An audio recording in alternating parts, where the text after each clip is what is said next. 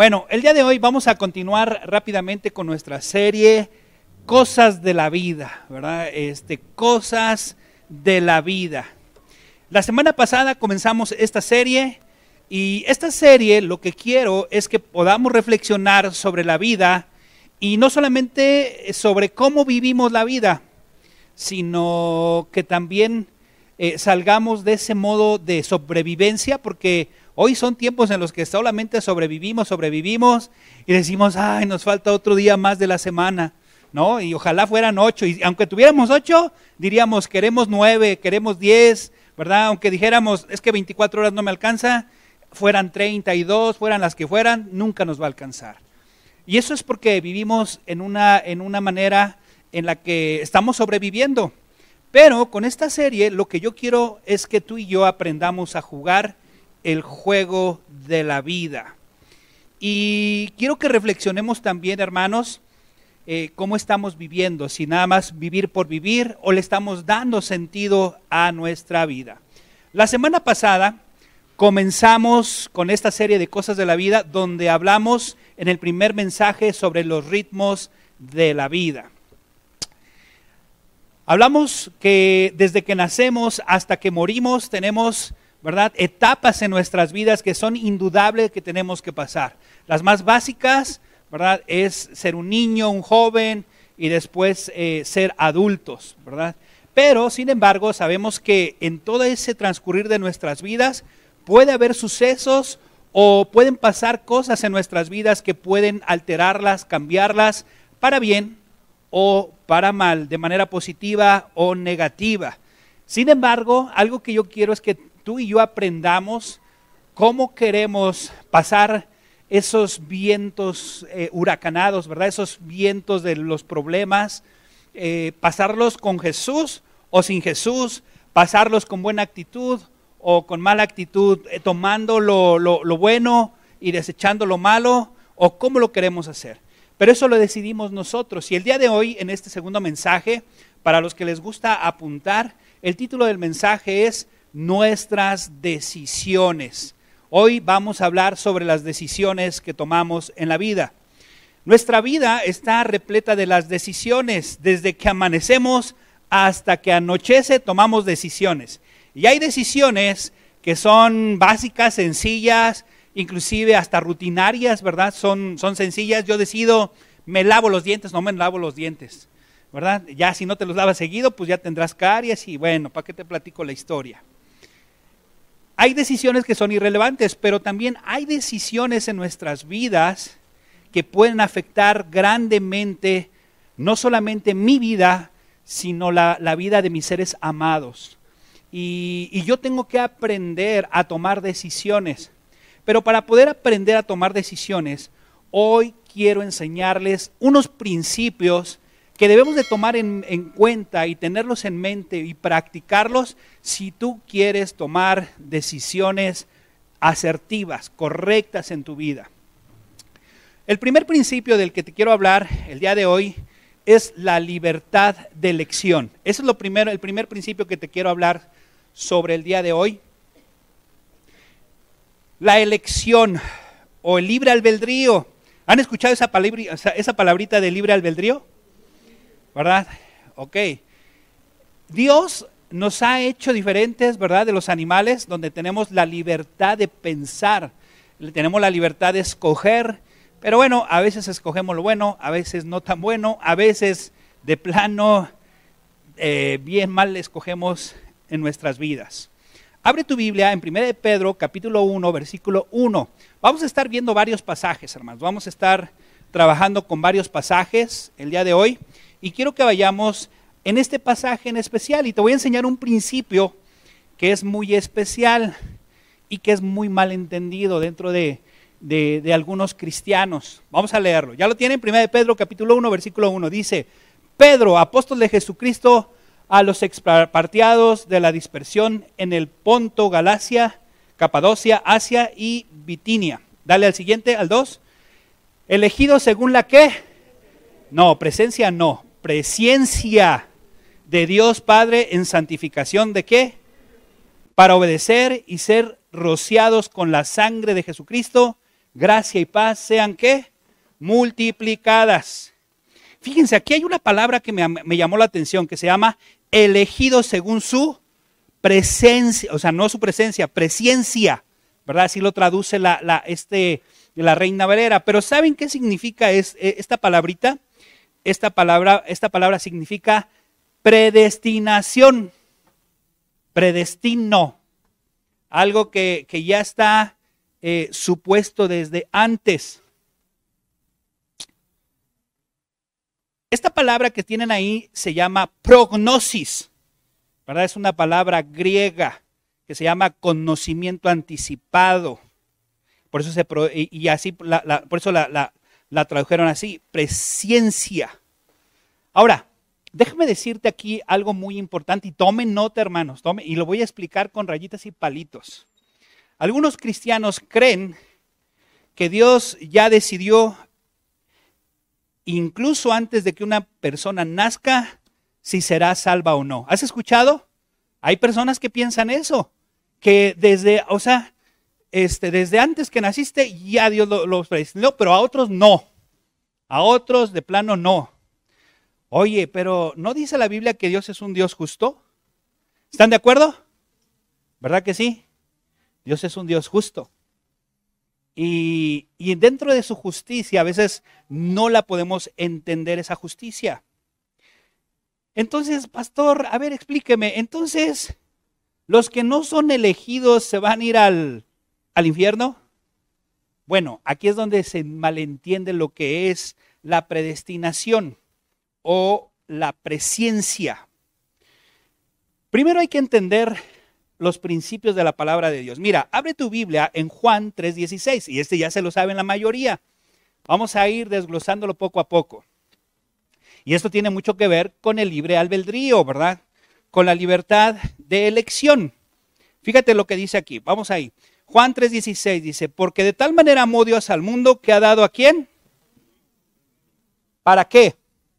Para que todo aquel que en él cree no se pierda, mas tenga qué? Mas tenga vida eterna. O sea, todo aquel que, que, que, que tenga una elección, ¿cierto o no? Aquí es lo que nos sugiere el pasaje. Aquel que tiene la elección de creer, ¿verdad? O no creer, yo tengo esa elección de creer o no creer y creo que cuando vamos a evangelizar pasa esa situación siempre, ¿o no? Siempre pasa esa situación. Ahora vamos a ir, fíjate, este pasaje de, Juan 3:16 nos ayuda a complementar muy bien lo que acabamos de leer en Primera de Pedro. Elegido según la, la presencia de Dios, ¿verdad? Padre, eh, eh, Padre en santificación del Espíritu para obedecerle y ser rociados con la sangre de Jesucristo, gracia y paz sean multiplicados. Si se dan cuenta, está hablando en este pasaje de 1 de Pedro a creyentes, a gente que ya creyó, ¿verdad? Gente que ya está ahí. Y cuando tú y yo sumamos eh, este pasaje más Juan 3:16, nos va a quedar más claro todavía el tema de que Dios es un Dios justo y nos da la libertad de escoger. Miren, se los voy a explicar con dos ilustraciones lo que es la predestinación, para que así vaya quedando un poquito más claro con pasajes de la Biblia, no con lo que yo te diga. Ok, ¿ya vieron mis tenis? ¿Se ven padres, no, mis tenis? ¿Sí se ven padres o no? Y bien limpios, ¿a poco no? ¿Y si combinan con mi traje? ¿Eh? ¿Quién dijo que sí? Eso, vientos. Oye, si por mí fuera todos los días andaría en traje. Hasta que ya retomé, fíjate, ya retomé, ya, ya, ya retomé yo eh, mi dieta, ya la retomé otra vez. Ya se va a acabar, ya se va a acabar el, pretexto de que ya no me puedo poner corbatas porque ya, ya me, van, me empiezan a quedar mis camisas. Ok, miren, aquí tengo una cajita de muchas corbatas, que por cierto a veces las agarran, ¿verdad? Estas corbatitas.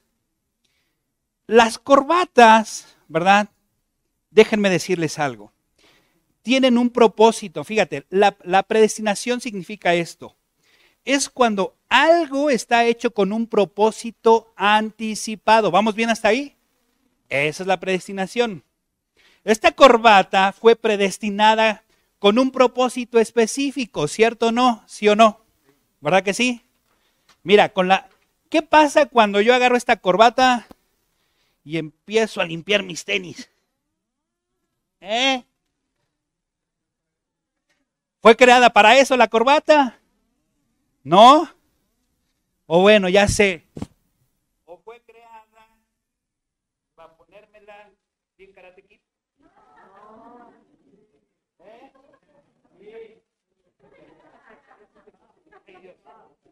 Bueno, ¿sí, verdad? ¿Fue creada para eso? No. Sí. Los de los años, ¿verdad? ya acá, ¿cómo le llamaban esa generación? Los, los babies, ¿o cómo se va? Los hippies, ¿verdad? Acá bien, órale, ¿qué onda, brother? ¿Cómo estás, brother? ¿Es para eso la corbata? No. La corbata fue confeccionada para usarla ¿dónde? En el cuello. ¿Y para qué más fue hecha? Para que sea un complemento en mi vestimenta. ¿Cierto o no? ¿Me quedará esta corbata combinada? Si me la pongo aquí.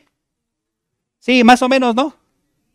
Bueno, es que a lo mejor no tengo la, que necesito, pero más o menos, ¿no?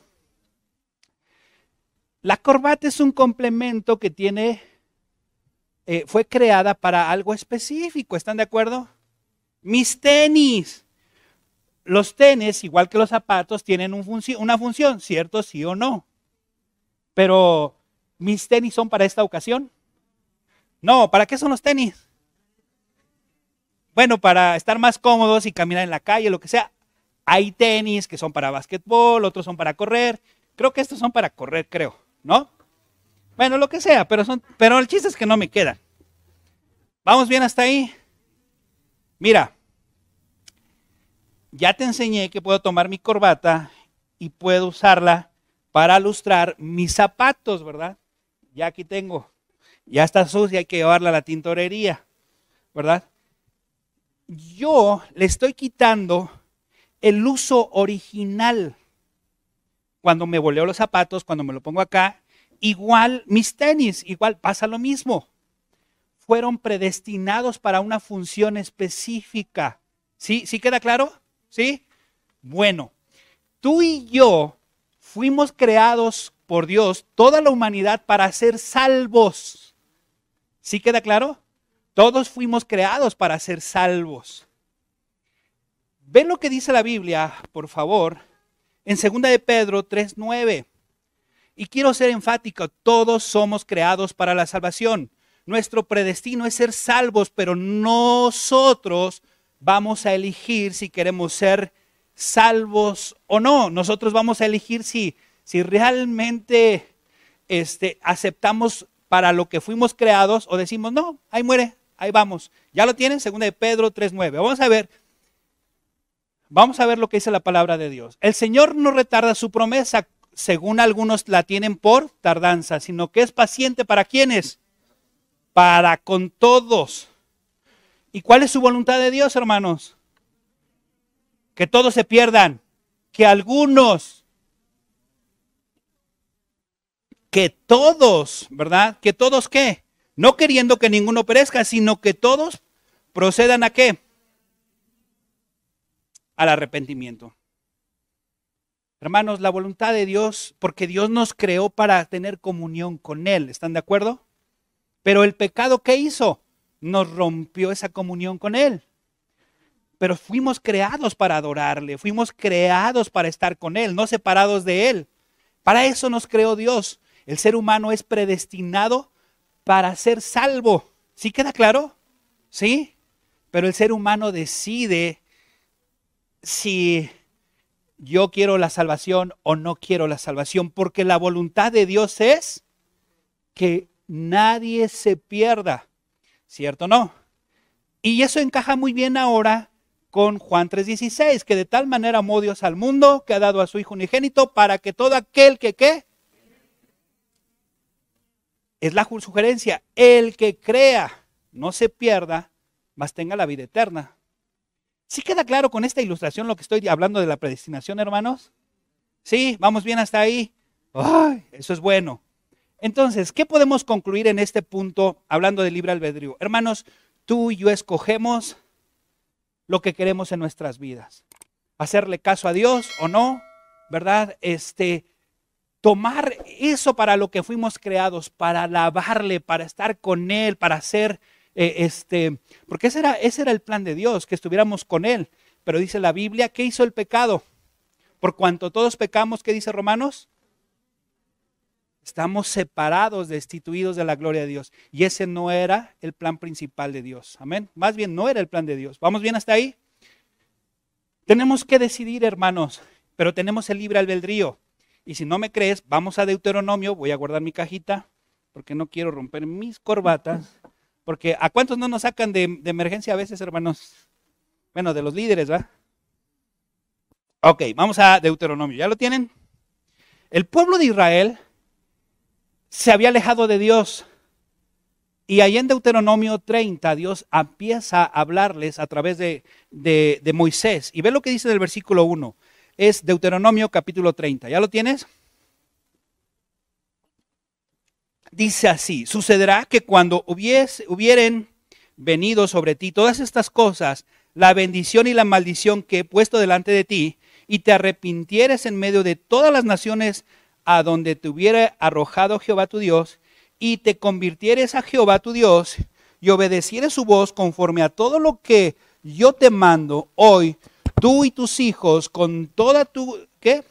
Con todo tu corazón y con toda tu alma, entonces Jehová hará volver a tus eh, a tus cautivos y tendrá misericordia de ti y volverá a escogerte de entre todos los pueblos a donde te hubiere esparcido Jehová tu Dios.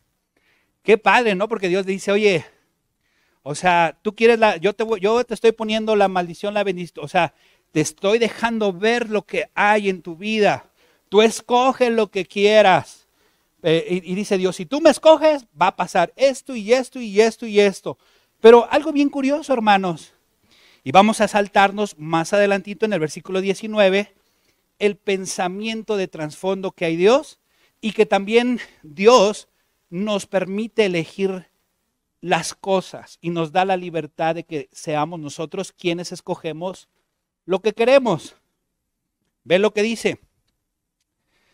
A los cielos y a la tierra llamo hoy por testigo, hoy contra vosotros, porque el pueblo de Israel era tan rebelde que Dios le dice, hoy te estoy enseñando esto y esto, tú, es que no estás viendo, mira, te voy a dejar que veas todo esto. Y vean lo que dice ahí. A los cielos y a la tierra llamo por testigos contra vosotros, que os he puesto delante, del, delante la vida y qué? Y la muerte, la bendición y qué más? Y la maldición. Vamos a seguir leyendo.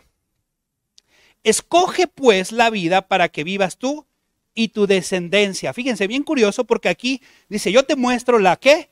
La vida y la muerte, la bendición y la maldición. Y luego Dios le da una sugerencia al pueblo de Israel. ¿Y cuál es la sugerencia? Escoge pues la vida. Fíjense, no dice, te mando que escojas la vida. ¿Qué dice? Escoge. O sea, Dios siempre va a decir, mira, aquí están los dos escenarios. O sea, yo te sugiero que escojas esto, pero tú escoges. Tú decides qué vas a hacer. Yo te escogí para ser eterno, yo te escogí a ti para ser salvo, pero tú escoges si me aceptas o me rechazas. Yo pongo, aquí lo dice, la vida y la muerte, porque dice la, Biblia que la paga del pecado es muerte, pero la dádiva, el regalo de Dios, ¿qué es? ¿Quién rechaza la vida eterna o quién acepta la muerte? Yo, yo escojo, ¿cierto o no? Hay gente que hasta dice, no, pues me voy al infierno, no me importa. Bueno, pues ya cada quien va. Pero uno tiene el libre albedrío de escoger lo que uno quiere. Y Dios siempre nos da esa libertad. ¿Queda claro? Nosotros tenemos la libertad de escoger, hermanos. Tú escoges si permanecer en una depresión o salir de tu depresión. Tú escoges ¿Cómo quieres pasar tu enfermedad y estoy hablando porque sé que hay varios que están batallando con la enfermedad, con Dios en mi barca o sin Dios en mi barca, con buscando de parte de Dios, ¿verdad? Lo que tiene para mi vida. Tú escoges si quieres confiar, ¿verdad? Este, si el dólar este, está subiendo, está bajando, que por cierto el dólar está bajando, hermanos, está a 18 y cacho, histórico. Este, yo no soy mucho de, de, compartir algunos ideales, ¿verdad? Con, el gobierno, pero, pero oye, en toda la historia de México, ¿cuándo se había visto que el dólar ha bajado? Nunca. No, algo tiene de bueno nuestro presidente. Y hay que orar por él, porque dice la Biblia que oremos por nuestros gobernantes. Amén. Nos guste o no, hay que hacerlo. Es un deber cristiano. Ok, bueno, entonces yo tengo la libertad, hermanos, de escoger si quiero morderme las uñas y, ay, es que la crisis, o decir, yo confío en Dios, soy fiel a Dios y, y yo sé que Dios suplirá lo que necesite. Si yo busco su reino, ¿recuerdan? Mateo 6:33. Más buscad primeramente el reino de Dios y su justicia y qué? ¿Verdad? Todo lo demás, lo que habéis de comer, lo que, lo que habéis de beber, ¿verdad? Porque hasta la misma Biblia nos enseña que, que Dios nos ha puesto un poquito más en estima que a las aves y a, las aves y, y a las plantas, ¿cierto o no? Tú decides cómo quieres vivir tu vida, apartado de Dios o con Dios en tu vida. Esa es la libertad que tenemos. ¿Vamos bien hasta ahí? Oye, Marco, pero entonces, ¿cómo puedo? Y este es el segundo punto, ¿cómo puedo yo? Ok, ya me hablaste que tengo la libertad, ya me... Eh, ya, ya, aprendí que la voluntad de Dios es que nadie nos perdamos, sino que todos procedamos al arrepentimiento, que yo escojo. Pero ahora la pregunta es, ¿cómo tomo decisiones asertivas. Y esa es la segunda cosa, el siguiente principio que, te quiero hablar. ¿Cómo podemos tomar decisiones asertivas? Primera, primer tip que te voy a dar, apúntalo. Hay que ir a la fuente de la sabiduría, así de fácil. ¿Quieres tomar decisiones asertivas? Hay que ir a la fuente de la, sabiduría. ¿Sabes lo que significa sabiduría? Significa saber decidir. Decidir de manera correcta. ¿Sí? ¿Vamos bien hasta ahí? Ok, vamos a ver. ¿Quién es la fuente de la sabiduría, hermanos? Santiago 1.5. ¿Ve lo que dice la palabra de Dios? ¿Ya lo tienes? Santiago 1.5. Bueno, apenas les digo y ya lo tienes y pues tengo que darle chance, ¿va? Qué gacho. Oigan, pero si les gustan mis tenis o no? Más o menos. Oye, pues los chavos andan usando así sus trajes y toda la cosa. Dice, pero me van a decir, estaría Estercita Montalvo diciéndome, sí, pero pues Marquito, tú ya no te poses al primer hervor, ¿va? Ya, ya, ya, ya, ya, ahí la llevo, ahí la llevo. Oye, ya voy a cumplir medio siglo, hermanos. Ya, ya, ya mero. Ok, vamos aquí a regresar. ¿Eh? Sí, Ok, después, después, hermanos, porque si no el tiempo se nos va. Y dice, y si alguno de vosotros tiene falta de qué?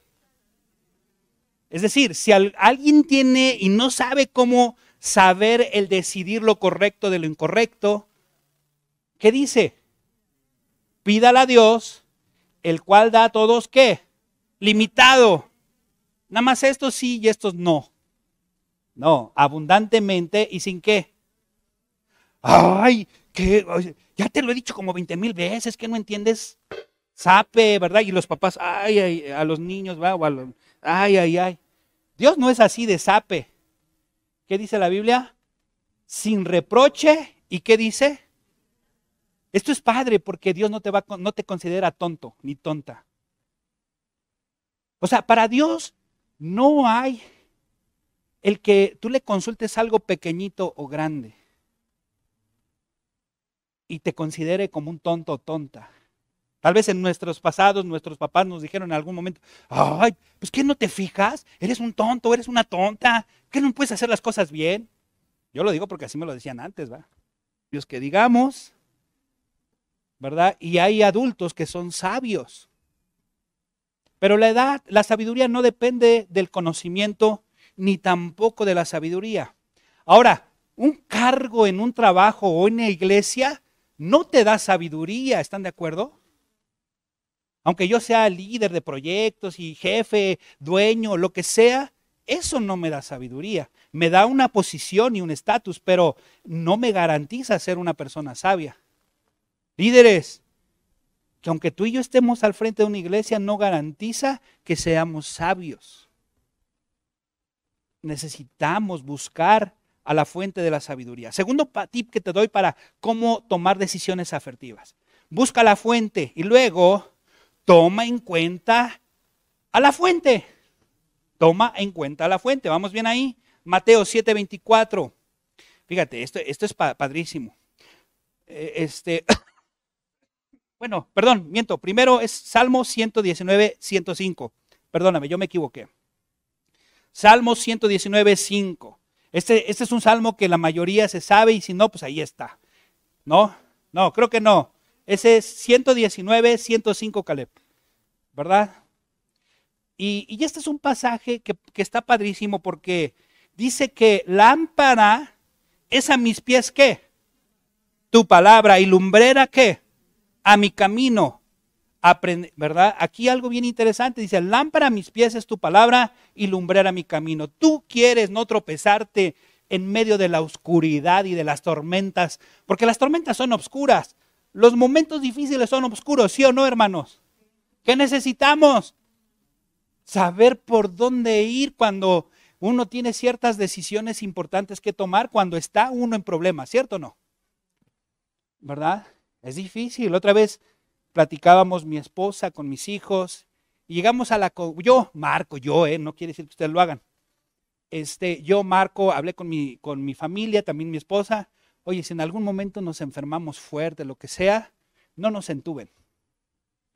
Si Dios quiere, nos va a dejar vivir y hará el milagro. Y si no, quiere decir que ya es el tiempo para irnos. Es el tiempo. Ese es el pensamiento de mi esposa, mío. Mis hijos cuando crezcan tomarán sus decisiones, pero ya mis hijos saben lo que quiero, ¿no?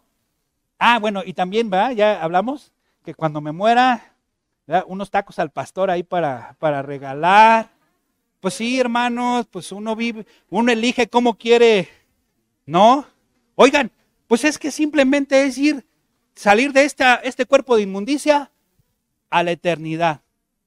¿No? Si es agridulce, sí, porque es un ser amado. Es alguien que ha pasado, por ejemplo, imagínense si falleciera yo mi esposa, pues son, pasamos mucho tiempo. Es agridulce porque ya no vamos a estar, pero también sabemos sobre la eternidad, ¿no?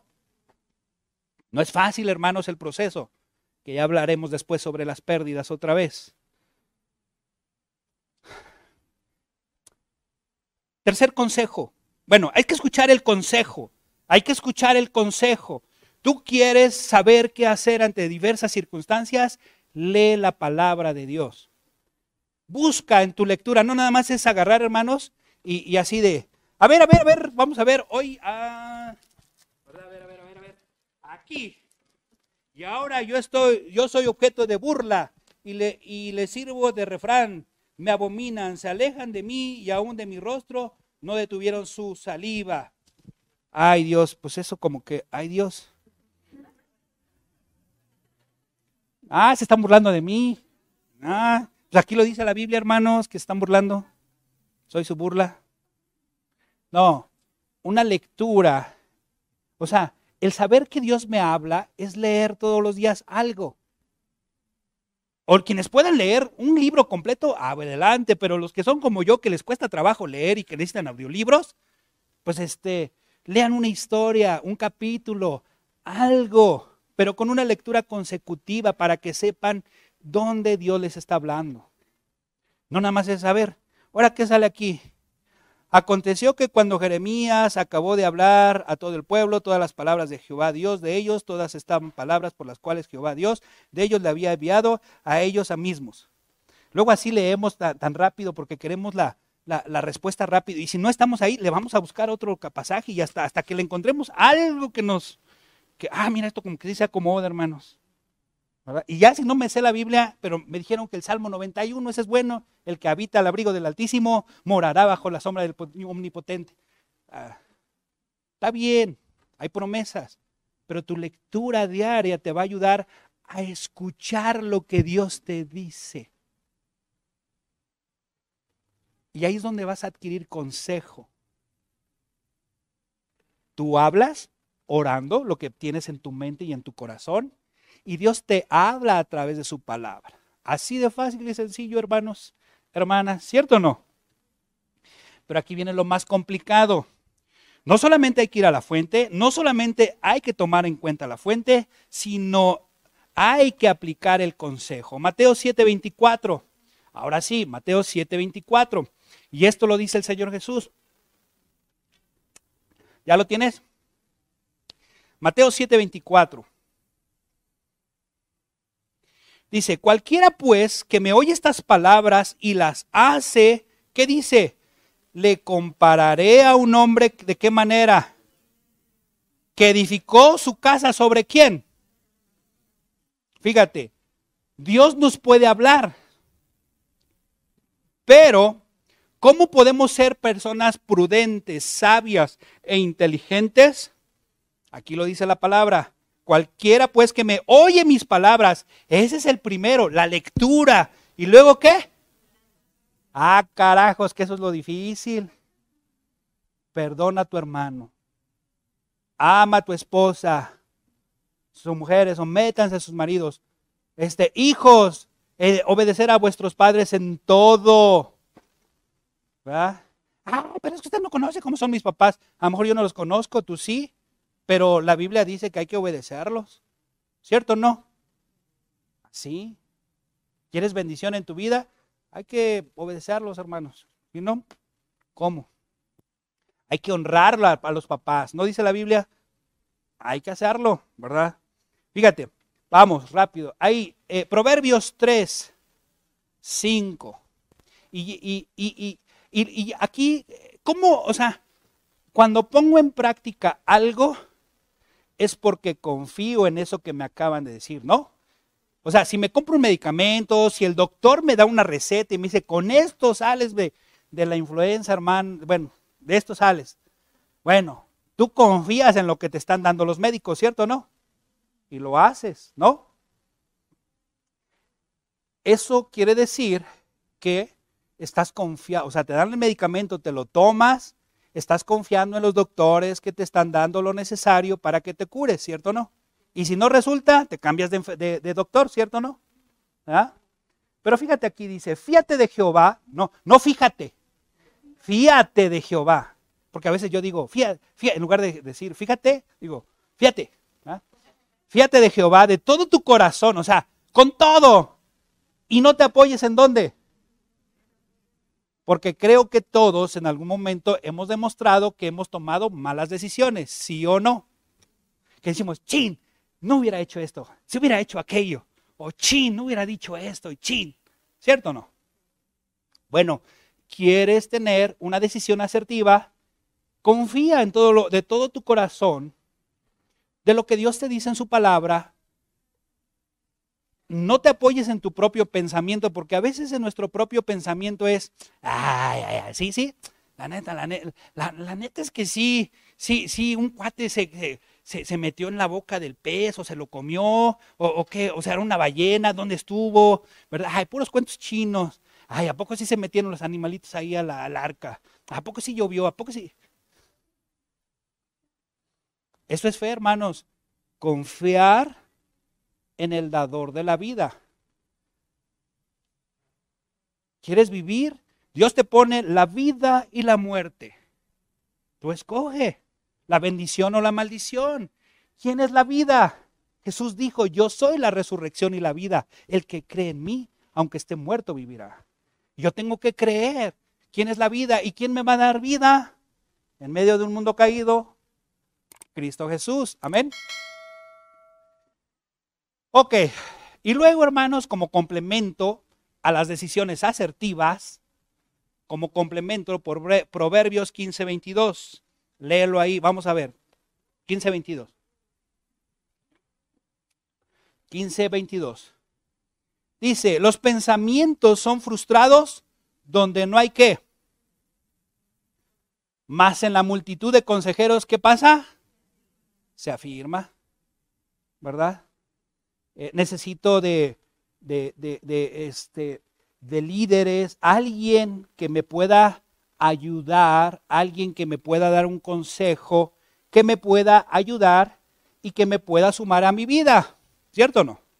Y eso, ¿verdad? Es aquí en la palabra de Dios. Por ejemplo, yo me acuerdo cuando empezaba mi ministerio, alguien en algún momento me dijo, es que tú no entiendes, tienes hijos bien chiquitos, tú ni entiendes, mis hijos ya, no es igual. Pues sí, no es igual. Caleb y Josué estaban así como el Mati, va bien chiquitos, así, chiquitos. Es verdad, yo no puedo entender, pero alguien me enseñó este principio. Mira, Marco, tal vez hay cosas que tú no puedes entender y ni siquiera las has vivido. Eso es una realidad. Yo no las puedo entender. Pero, me dicen, la Biblia es la que se aplica para todos. Y la Biblia es la que da el consejo sabio. Ah, pues sí. Entonces, a raíz de eso, hermanos, agarré esa bandera de que yo nunca te voy a dar un consejo personal mío, de acuerdo a mi experiencia, sino lo que dice la palabra de Dios. Porque es más eficaz que una espada de dos filos. Y es así, esta sí llega hasta lo más profundo, ¿cierto o no? ¿Verdad que sí? No mis ideas, no lo que yo pienso, sino lo que dice la palabra de Dios. Amén. Es esa parte. ¿Vamos bien hasta ahí? Entonces, hay que buscar multitud de consejeros, alguien que me sube a mi vida. Y, ese, y, es importante. Y aquí eh, quiero hablarte, hermanos, también sobre las decisiones en nuestras vidas y tiene que ver con la elección de nuestros compañeros de vida. Ese es el tercer, el tercer punto que quiero hablarte el día de hoy. Los compañeros de nuestra vida. Abre tu Biblia, por favor. Este, vamos, a, vamos a abrir nuestras Biblias ahí en 2 de Corintios. Es un pasaje que yo cuando lo leí por primera vez, cuando yo leí este pasaje dije, wow, ya lo, ya lo pude ver y ya lo pude entender. Cuando lo viví. Segunda de Corintios capítulo 6, versículo 14. Chavos, esto es para ustedes. Y esto también es para nosotros, hermanos, para todos. Dice la Biblia acá. ¿Vamos bien hasta ahí? ¿Ya? Ve lo que dice aquí. Ah, dice, no os unáis en qué? ¿Con quiénes? Está hablando de los creyentes. Un incrédulo es alguien que ha decidido no creer en Jesús como su Salvador, alguien que, que dice, son cuentos chinos de que Él murió y resucitó. Los creyentes somos los que creemos que Cristo Jesús murió por nuestros pecados, fue sepultado y resucitó al tercer día venciendo a la muerte. Amén, iglesia. Esa es nuestra fe. Amén. Los incrédulos no creen. Y tú y yo algún día fuimos incrédulos hasta que llegó alguien en nuestra vida que dure y dale, ¿va? En mi caso fue Conchita que, ándale Marquito y mira y riájales, no se dio por vencido y aquí estoy. Me ganó para Cristo Jesús. Dice, porque ¿qué compañerismo tiene la justicia con la injusticia? Hace dos, dos comparaciones con la justicia y la injusticia. ¿Y qué comunión la luz con las tinieblas? Dale al que sigue, por favor. Dale, dale, dale. ¿Y qué concordia Cristo con Belial? O sea, con el demonio. ¿O qué parte del creyente con el incrédulo? ¿Y qué acuerdo hay entre el templo de Dios y los ídolos? Porque vosotros sois el templo de Dios, viviente como Dios dijo, habitaré y andaré entre ellos y seré su Dios, y ellos serán mi pueblo. Sí, hermanos, o sea, nosotros, una de las decisiones muy importantes en nuestras vidas es con quién vamos a pasar nuestros días. Y eso es una pareja, amén. Y a veces los seres humanos somos muy dados en, ay, es que está muy bonita. Ay, es que sonría tan bonito. Ay, ay, ay. Pero en su casa, hermano, se transforma y, hasta el ceño se le frunce y, y, le responde al papá, a la mamá, ¿verdad? Y, ay, Dios. Ay, mira ese muchacho tan guapo ahí en el gimnasio, ¿no? Y, hasta cuando le hace así, se le ven los músculos, y cuando le hace así, ¿verdad? Y, en la combi, ay, sí, pásele, pásele. Pero en su casa, ¿verdad? Ni levanta un plato, ni hace nada, y, y hasta le responde re feo a sus papás. Dicen por ahí algunos psicólogos, vea, este, que realmente, hermanos, o sea, nosotros los seres humanos siempre buscamos impresionar a los demás, pero la realidad es cuando estamos en casa, ahí, ahí es donde somos los que somos, ¿cierto o no? Chavos, escucha esto. Si alguien se porta muy acá, muy allá, no te la creas multiplica, o sea, réstale eso y multiplícalo por cinco porque realmente así es esa persona. No es lo que te está diciendo, ¿verdad? Observa, a mí mi esposa me puso a prueba, hermanos. Sí, me puso a prueba. Este, sí, condenada. Sí, este, pregúntale, ella dice que lo que algo que le llamó la atención mío fue que yo estaba en mi casa trapeando. Trapeando y estaba yo ayudando. No fue tonta, hermana, se buscó alguien.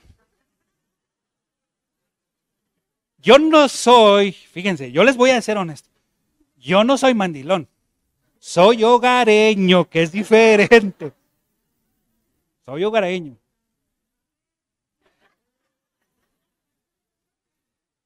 Pero yo también no fui tonto. Porque fue, mira, yo era bien así de, eh, sí, cuando, mira, uno quiere impresionar y quiere pagar todo. Llegó un momento en que ya no tenía nada. Dios me enseñó, Marco, es que las cosas no son así. Tienes que buscar a alguien, alguien que me ame, alguien que le interese mi obra. Y eso Dios me lo enseñó en su palabra. Un día lo platicaremos. Este, fue bien padre porque hubo un momento en mi época que estuvo así como complicado. Y, yo estaba leyendo 1 Corintios 13 y dice que el amor no busca lo suyo propio en el capítulo 13, versículo 4 en adelante, hasta el 6, 7. Y dice, porque el amor nunca deja de ser. Yo estaba en momentos económicos bien crísticos. Y un día no tenía ni para el cine. Y me dijo, Saraí, no te preocupes, yo disparo ahora. A veces Saraí me apoyaba con los pasajes para ir de un lugar a otro. Pero también no era tonta porque también a veces paga el cine, no te hagas guaje, ¿va? Sí. Oye, y, nos gustaba hacer las cosas de Dios, nos gustaba estar ahí. Pero antes de estar ahí, te digo algo, tuve una novia. Esa novia me hablaba del rey león, porque en esa época salió el rey león. Muy bonita la chica. Eh, la verdad me llamó la atención. Yo cuando quería hablarle cosas de Dios y hablarle de la Biblia, me cambiaba los temas y, no y ahí fue donde experimenté el no tener nada en común. Nada en común. Y yo dije, sí, no, pues no. Y cuando estuve con Saraí, tenía muchas cosas en común. Llorábamos juntos, orábamos juntos, leíamos la Biblia juntos. A veces me jalaba las orejas, yo se las jalaba las orejas y, y, ahí nos apoyábamos mutuamente en los momentos difíciles. Y, y compartíamos lo que leíamos. Pero con esta otra chica, cuando andábamos en su momento, ¿verdad? No. A veces ni platicábamos mucho, no había de qué la invité a la iglesia, no quería, ¿verdad? Yo tuve el, o sea, imagínense si se me hubiera quedado ahí. No, no digo que la chava era mala persona porque no era mala persona, era una mujer trabajadora, pero no teníamos nada en común, no había algo. Y, y es una de las relaciones más importantes que necesitamos tomar en cuenta, hermanos, porque nuestras vidas pueden ser edificadas o pueden ser trastornadas o nosotros podemos perjudicar a, alguna persona. ¿Te soy honesto? Con esta chava, hermanos, bueno, más bien con otra chava, cuando recién fui cristiano, yo le di mal testimonio al principio. No había quien me enseñara, quien me disipulara. Y, yo, eh, le, hasta pasajes bíblicos, lo que quieras, pero al final no estaba yo conectado con Dios y ¡pum! ella nunca quiso saber nada de Dios por cómo yo me comportaba y cómo yo hacía las cosas. Pero Dios me dio revancia muchos años después, no la volví a ver, pero nos contactamos por correo, le escribí, le pedí perdón, este, le di el plan de salvación, porque era una carga que yo tenía, no sé si, si habrá recibido o no, pero también yo ya estaba casado, yo no quise, eh, pues hermanos, hay que ser listos también, ¿para qué le da uno lugar a Satanás, verdad? Y yo simplemente dejé, ¿verdad? Y ya. Pero yo herí a, esa persona. Y tenemos que tener en cuenta, hermanos, que a veces podemos herir a las personas. Y eso me lleva a la siguiente cuestión. que es elige tus amistades. No solamente la elección del compañero de vida, sino elige a tus amistades.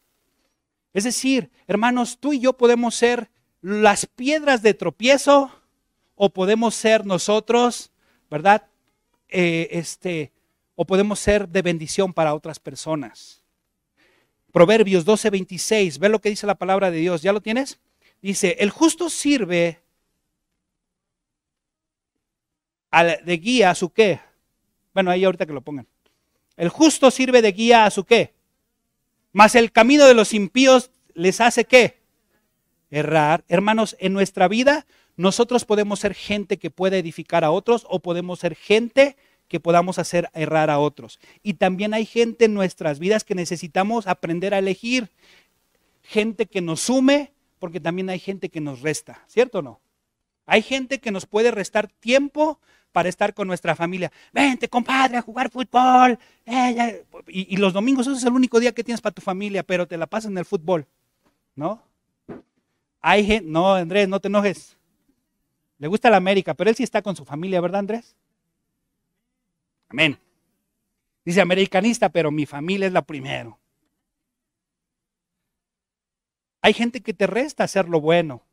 No le digas a nadie, eh, no hay nada. Hay gente que te resta eso. Hay gente que te resta el asistir a la iglesia. ¿Para qué vas? Me quedar en la cama. No, ¿para qué vas? Ah, hay gente que nos resta eso. Hay gente que nos resta el tiempo en la vida. Hay una bachita, no sé cómo le llaman ahora, ¿va? Este, échate ahí un chubi ahí, todo acá, no sé cómo le llaman ahora, pero échate aquí el polvito. O mira, mira aquí, aquí yo, mira, Uy, ¿a ti cuánto te dan a la semana? No, pues a mí me dan 100 pesos. Ay, mira, si, te, si vienes conmigo y mira, mira, aquí vas a ganar 5 mil pesos y, no a la semana, diarios. Eh, ¿A poco no así son los, malos hoy, hermanos? Hay gente que nos resta. Y tú y yo tenemos el, el compromiso, hermanos, de ser alguien que le sume a las personas y que tú busques a alguien que te sume y que tú, y tú eliges con quién quieres andar. No dice por ahí, dime con quién andas y te diré qué, quién eres, ¿verdad? Proverbios 18, 24, ve lo que dice ahí. ¿Qué es lo que dice? Tengo que ir porque ya me, ya me apresuré aquí. Vamos a darle, dale. 18, 24. Dice, el hombre que tiene amigos ha de mostrarse qué. Y amigo hay más unido que qué. Iglesia, este año Dios quiere que nos mostremos amigos y amemos. ¿Tú sabes de esta iglesia quiénes son los seis enfermos de cáncer? ¿Tú sabes quiénes son? ¿Tú sabes quién está luchando con su vida porque le dio unos microinfartos? Tú sabes quién. Tal vez en algún momento tú has vivido esa soledad de que pues no me han hablado. Hermanos, es tiempo de, volvernos en una iglesia amorosa, viva. Es tiempo de ver por otros y no solamente ver por nosotros. ¿Sí, ¿Sí me explico? Para estar orando, para estar ahí, a veces, ¿verdad? Se requiere que a veces estemos apoyando. Y bueno, hermanos, las elecciones de la vida nos van a dar desorden o equilibrio en nuestras vidas. Y con este pasaje termino, es uno de mis pasajes favoritos. Lucas 2.52. Lucas 2.52. Es uno de mis pasajes bien, bien padres. ¿Tú quieres tener equilibrio en tu vida? ¿Quieres tomar decisiones correctas? Ya lo vimos. Ve a la fuente. ¿Y quién es la fuente? Cristo Jesús. Amén. Porque Él es la vida. Tú escoge. Dios nos pone la vida y la muerte y Dios nos sugiere, escoge la vida para que te vaya bien. ¿Y quién es la vida? Cristo Jesús. ¿Y cómo vivió la vida? que es Jesús? Ve lo que dice. Y Jesús crecía en qué? En sabiduría, en estatura y en gracia para con Dios y con los hombres. Fíjate, la palabra ahí sabiduría es Sofía. No es Sofía, la hija de Cristian. Es Sofía. La, la palabra filosofía viene de esta palabra, Sofía, que es conocimiento, tanto espiritual como del mundo. O sea, Jesús no solamente crecía en, la, lectura del Antiguo Testamento, sino también en las costumbres judías. O sea, él conocía, él sabía. Y no solamente en eso. ¿En qué más? En estatura. Tiene que ver con la cuestión física, ¿verdad? Un carpintero que va, sube, baja, hace, corta, porque antes no había cerraderos, hermanos, tenían que ir a cortar todo y órale, y con la mulita y cargarle y hacerle y deshacerle. Pues Jesús, ¿cómo crees que aguantaba tantos kilómetros caminar? Fue, fue carpintero, hermanos, de en algún lado. Él no andaba haciendo gimnasio, ni iba al gym. Él tenía que hacer algo ahí. Y luego dicen, ¿qué? ¿En gracia para quién? Ándele. ¿Saben lo que significa la palabra gracia ahí? Haris.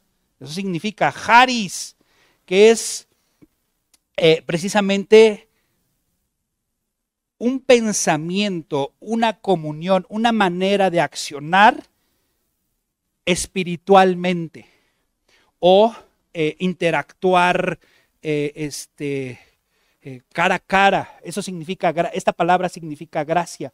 ¿Para con quién? Con Dios. Tú quieres tomar buenas decisiones, necesitas relacionarte con Dios. ¿Quieres eso? Necesitas relacionarte con Dios. Y luego, ¿qué dice? Y los hombres. Hermanos, aquí es donde vamos a encontrar consuelo, amor, donde tú y yo tenemos el reto de, ser amorosos y dar amor a quien lo necesita y orar por los que sufren, ¿no dice la Biblia? Orar por los que sufren. Ese es el equilibrio de Jesús. Era un hombre que, sí se instruía, era un hombre que, que también se cuidaba físicamente, pero también tenía gracia para con Dios, su relación con Dios y la relación con los demás. Tú decides, tú y yo decidimos cómo queremos vivir nuestras vidas, con gente que nos suma o con gente que nos resta. Tú y yo decidimos si queremos hacerle caso a Dios o no hacerle caso a Dios. Tú y yo decidimos si queremos poner en práctica su palabra o no queremos ponerla en práctica. La vida y las cosas de la vida se resumen en decisiones que pueden afectar gravemente tu vida o pueden darte gran bendición en tu vida.